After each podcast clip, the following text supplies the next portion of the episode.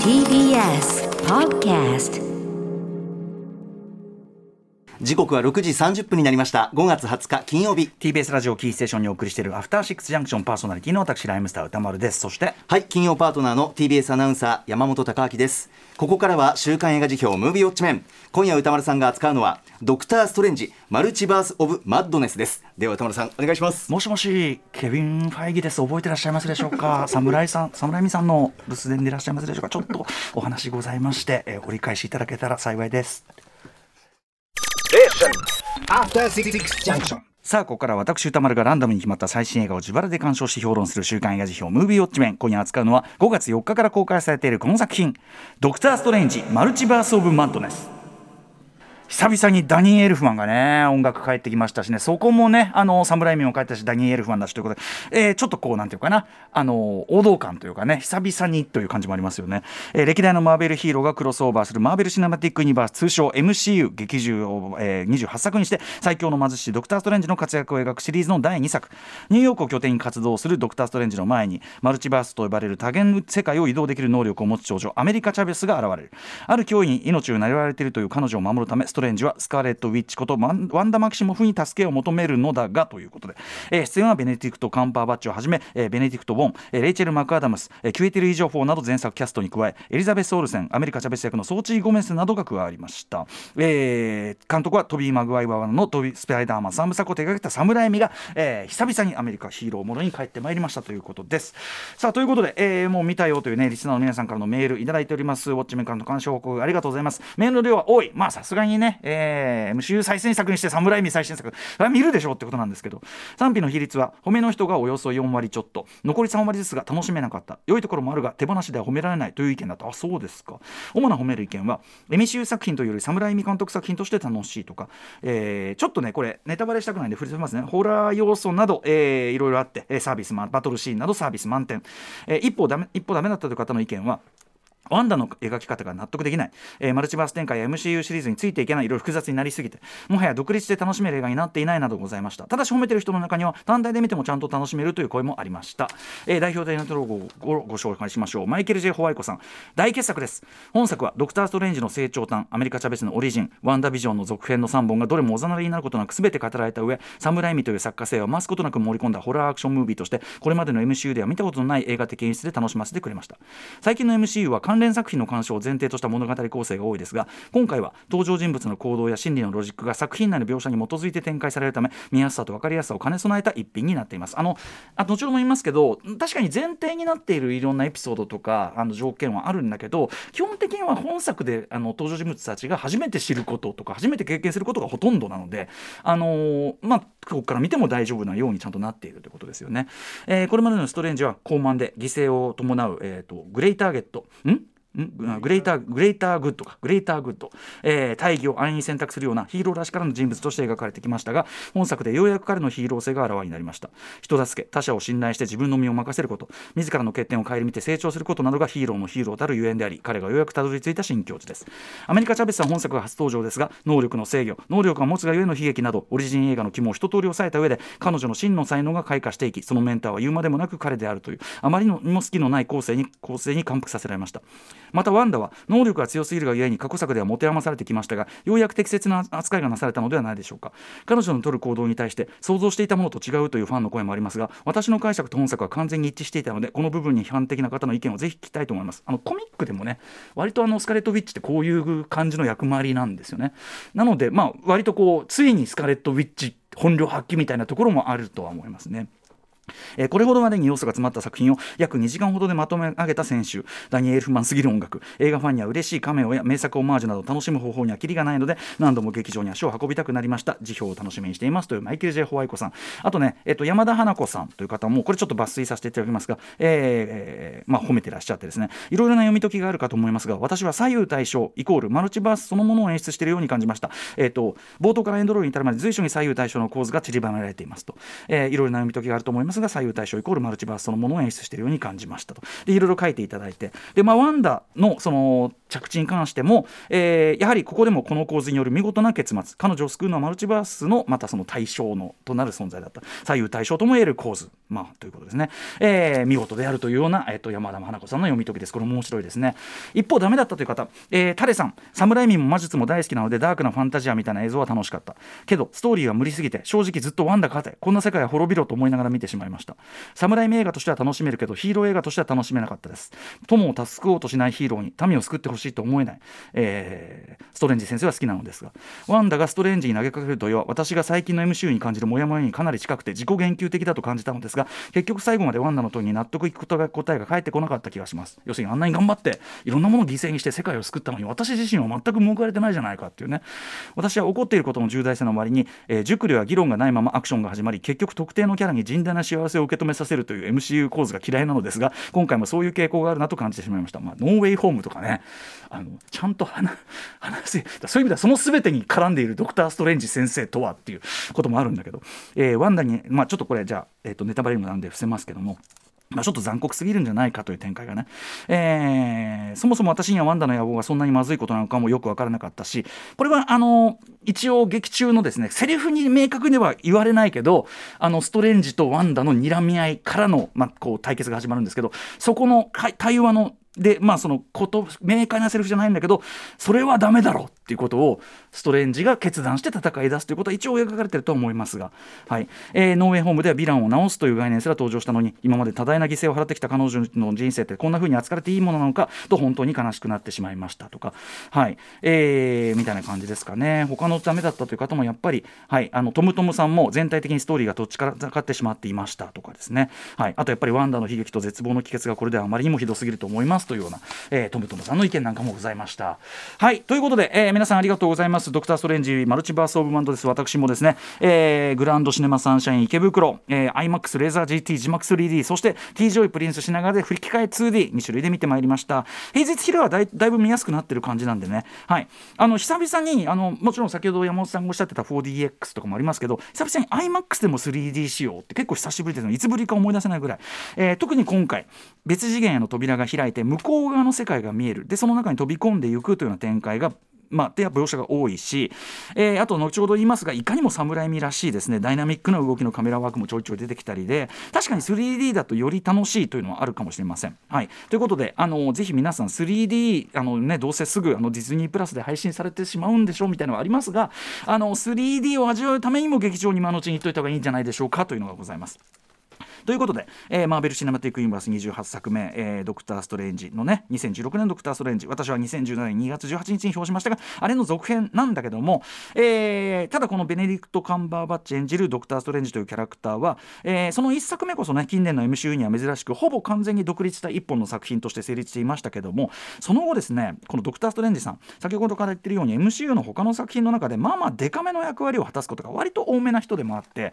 えー、例えば、えー「アベンジャーズ・インフィニティ・ウォー・エンドゲーム」、まあ、サノス2部作。で、まあ、要は攻略不能可能に思える最強の敵サノスを倒すことができる唯一の可能性というのをただ一人知っている存在、えー、ということですよね。今回のマルチバース・オブ・マッドネスでもその家に彼が下した選択というものの重みみたいなものがそこはとなく全体にのしかかってもいたりするしあるいはスパイダーマンノーウェイホームね、えー、ちなみにあのあのこれらは公式の書き起こしにまでも残ってるんでぜひちょっと参考にしていただきたいですが、えー、まさにマルチバース多元宇宙の扉を開いてしまう。大変重大にしてうかつな大仕事をやっぱり担っていたりしましたよね。要はですね単独主演作としては2作目だけどもその,、えー、その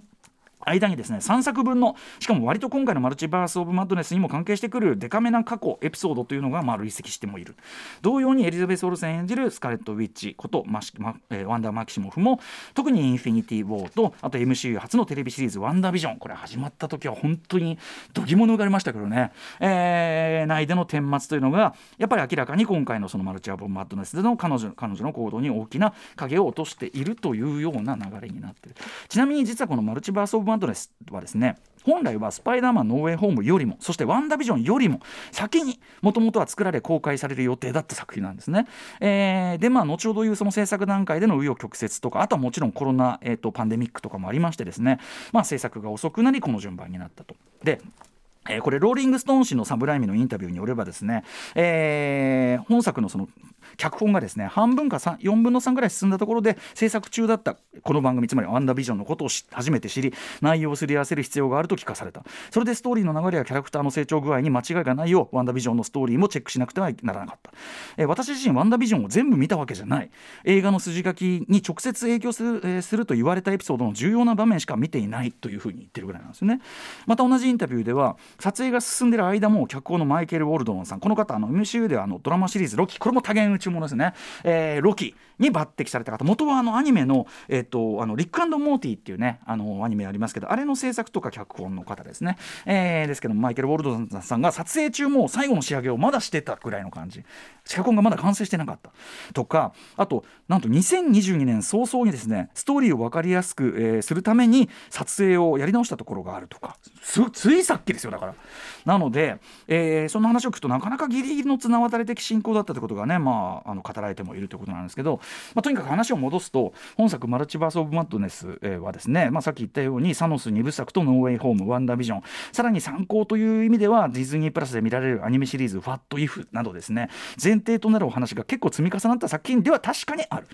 ただ一方でですね先ほど引用したような、えーその監督である侍自身がですねそこまで全てを把握して作ってるわけじゃないという状況なども含めてですね、えー極端な話やっぱり、えー MCU 一切知らずに本作からいきなり見てももちろんそのちゃんとまあまあそういうことなんだろうなというふうに類推理解はできる。そして十二分に楽しめるような作りにはもちろんちゃんとなっている。どころか先ほどもちろっと言いましたけど登場人物たちも実は本作で初めて知ること体験することがほとんどな話なので、えーむしろ比較的単体で成立してるところ多めな一本じゃないかなという気もします。例えばシビル・ウォーとかウルトロンみたいなああいうこう累積感とはちょっと違う気がしますね。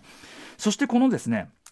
あくまで観客フレンドリーなその見やすい作りというの、えーダークだったりマニアックだったり個性的だったりするところもしっかりあってうるさ型も、えーまあ、全員全員納得させつつ同時に万人に開かれたエンターテインメントとしてのバランスやサービス精神は、えー失わないという。このいわばですね作品としての親切さみたいなものはですねやはり今回満を持してアメコミヒーロー映画にまさに帰還した侍海という監督の持ち味そのものでもあるように私には思いますと。もちろん1作目の「ドクター・ストレンジね」あれ、えーまあそのスコット・デリクソンさんという方自らビジュアルコンセプトなどのプレゼンを行い見事その監督の座を勝ち取り実際本当にクラクラするような騙し絵感覚。もともとそのコミックの「ドクター・ストレンジ」の人気の源泉だった、まあ、トリップ感覚ですね言っちゃえばね。ドラ,、まあ、ドラッギーな感覚ですよ、えートリップ感覚を映像化することに成功したというこのスコット・デリクソンさんデリクソンさん、えー僕の表現で言うと毎回エクソシスト3をやっている人っていうね、まあ、ホラーが多い人ですけども、えーこの顔石というのはやはり計り知れないと思います。偉い人だと思います本当にね。なんだけど、まあ、マーベル・スタジオとのいわゆる想像上の相違で降板し本作では制作総指揮に、えークレジットされるのみとなったと。でその後ですね面白いのは、えーこれインターネットムービーデータベースによればですね、まあ、監督候補として動いた人たちがですねアリアスターとかですね。あとまあドクター・スリープのマイク・フラナガンとかですね。あとあのババドッグとかあのナイチンゲールのジェニファー・ケントさんとかですね、まとにかく、まあ、やっぱりそのホラーそれも結構尖ったホラー、えーを作るような感じの人たちに声をかけたりねとか動いたりしてたみたいですけど、まあ、最終的にはやっぱりなんとなんと侍味とアナウンスされたこの時の驚きと上がりっぷりってことですよね。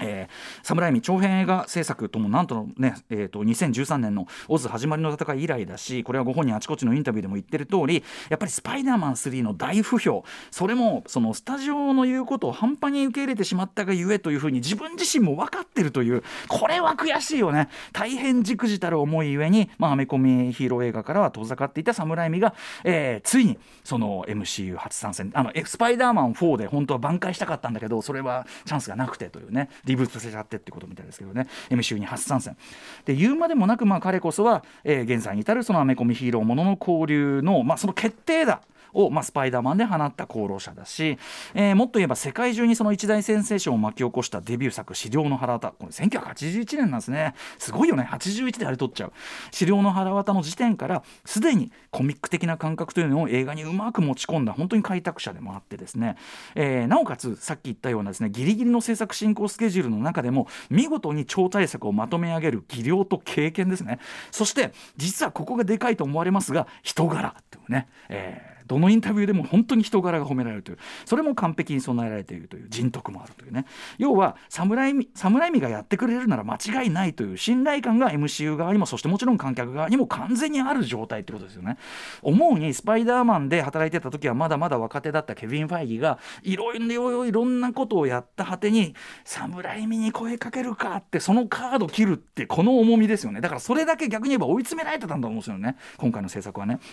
そして実際出来上がったこのマルチ・オブ・ままあ、バース・バース・オブ・マッドネスはですね、まあ、さっきから言ってるような厳しい制作条件など正直みじんも感じさせない。これ普通はああここちょっと足りなかったんだろうなここは時間がなかったんだろうなっていうところが散見されて当然なのに、えー、やっぱり侍味はですねそのもう資料の腹渡出だしの時点から何にもない全てが足りないところから始めてる人なのでやっぱそういうのがちゃんとできるんですよねマネジメントというかね、えー、そういう条件が悪さをみじんも感じさせない堂々たる一大娯楽作品にばっちりまずは仕上がってると思います。はい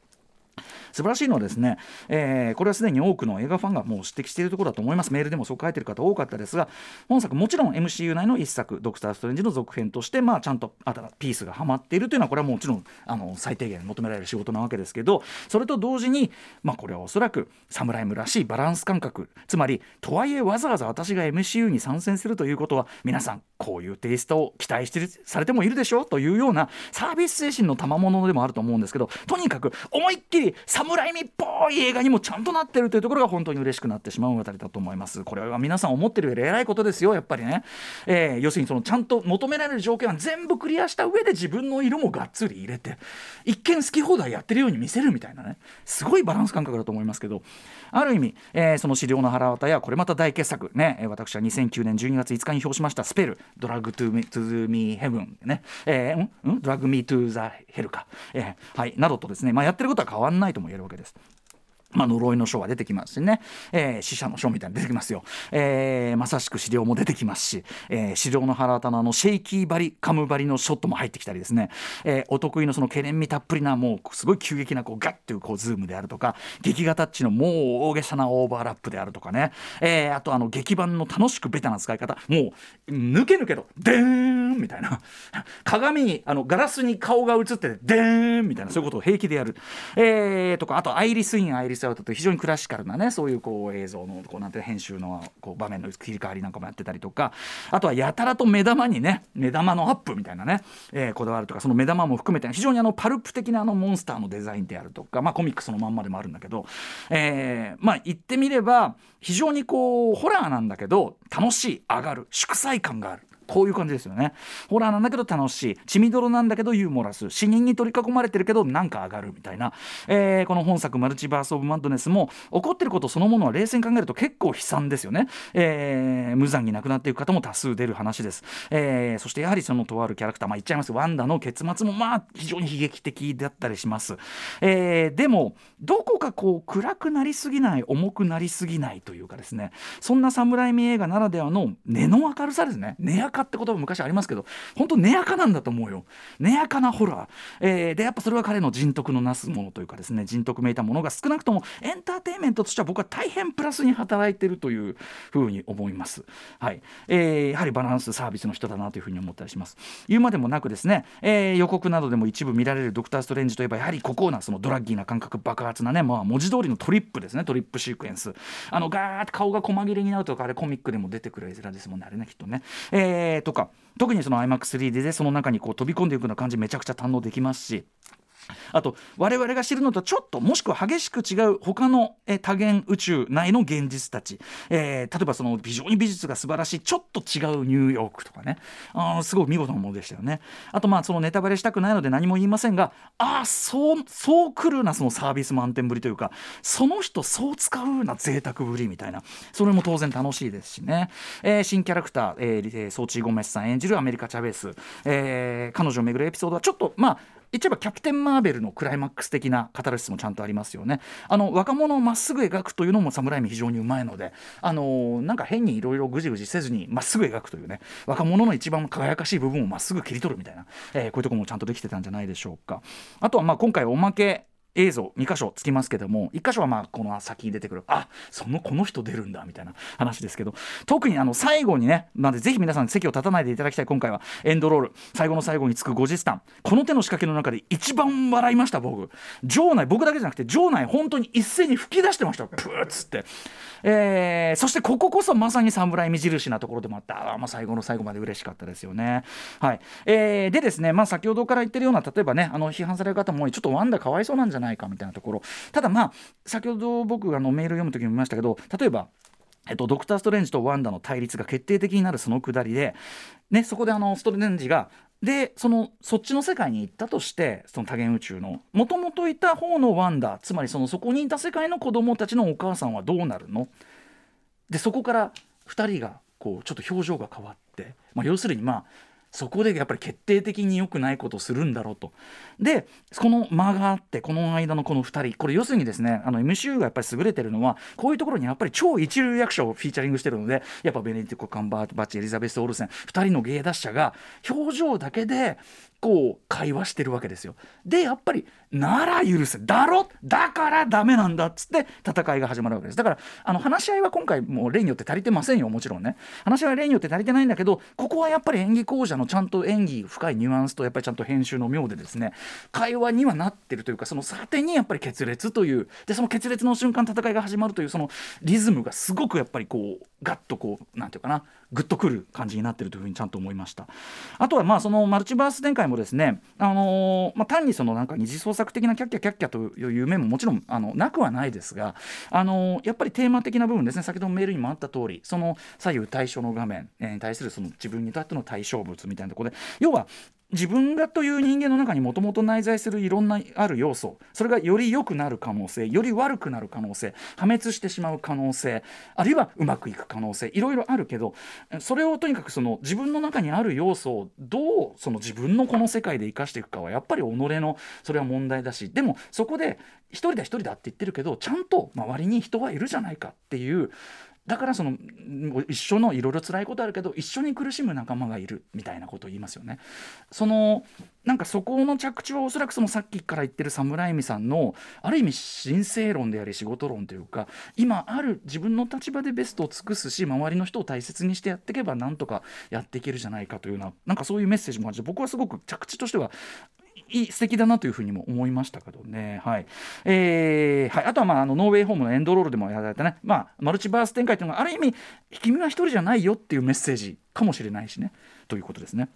はい。えーということでですね。まああのいろんな人が関わってる作品なんですよ MCU なんてね。めちゃくちゃいろんな要素があるからやっぱりそれをまとめ上げるマエストロとしての監督の役目、え全方位的にもろもろのハードルをきっちりクリアして、まあ、見事にちゃんとあのこんな話なのに比較的みんな楽しめる万人が楽しめる作品にしてなおかつ自分の色もちゃんと込めてという、えー全方位的にクリアした見事に楽しい作品に僕はなってると思います。チケット代安いなと思いながら本気で思いながら見ておりました。まあ iMAX3D ドルビーデジタル 3D で見られるうちがおすすめじゃないでしょうか。はい、えーあとまあ吹き替え 2D もむしろその情報量みたいなものが整理して見れたんでそれもすごく良かったです。はい、えーということでぜひぜひこういう映画はやはりね劇場でかかってるうちにスクリーンでご覧ください。さあここから来週の課題映画を決めるムービーガチャタイム。はい、えー、候補作品7作品を発表します。まず最初の候補はこちら「新ウルトラマン」続いてはこちら「流浪の月」3つ目はこちら「死刑に至る病」4つ目「マイニューヨークダイアリー」5つ目。映画「クレヨンしんちゃん物置しん、えー忍者チンプーデン」6つ目。メイドインバングラデシュ。そして最後の候補はリスナーカプセルです。尖ったりんごさん歌丸さんマイスモールランドぜひご覧ください、えー平行世界でも宇宙でもなく今この宇宙に生きる、えー人みんなに見てほしいです。ということで多数のリクエストを先週に引き続きいっぱいいただいております。ということでぜひください、えーウクライナ支援引き続き続けますので、えー何が出ようとリスナーカプセルの場合は自動的にただ1万円を払うという。何を来ようと1万円。はいということではいえー、5が来ました。5はなんだ？5は映画「クレヨンしんちゃん」来たから。はいクレヨンしんちゃんさようなら。恨むならプーチンを選んでください。さあ行きます。もう一回行きます。コンコロリン。さあリスナーは来た。マイスモールランド。来ました。はいじゃあ行ってみます。はい。ね、皆さんものすごく熱いプッシュいただきましたからね。もうマイスモールランド見たという方からの、えー感想を待ってます。ムービーウォッチメンでした。After Six Junction.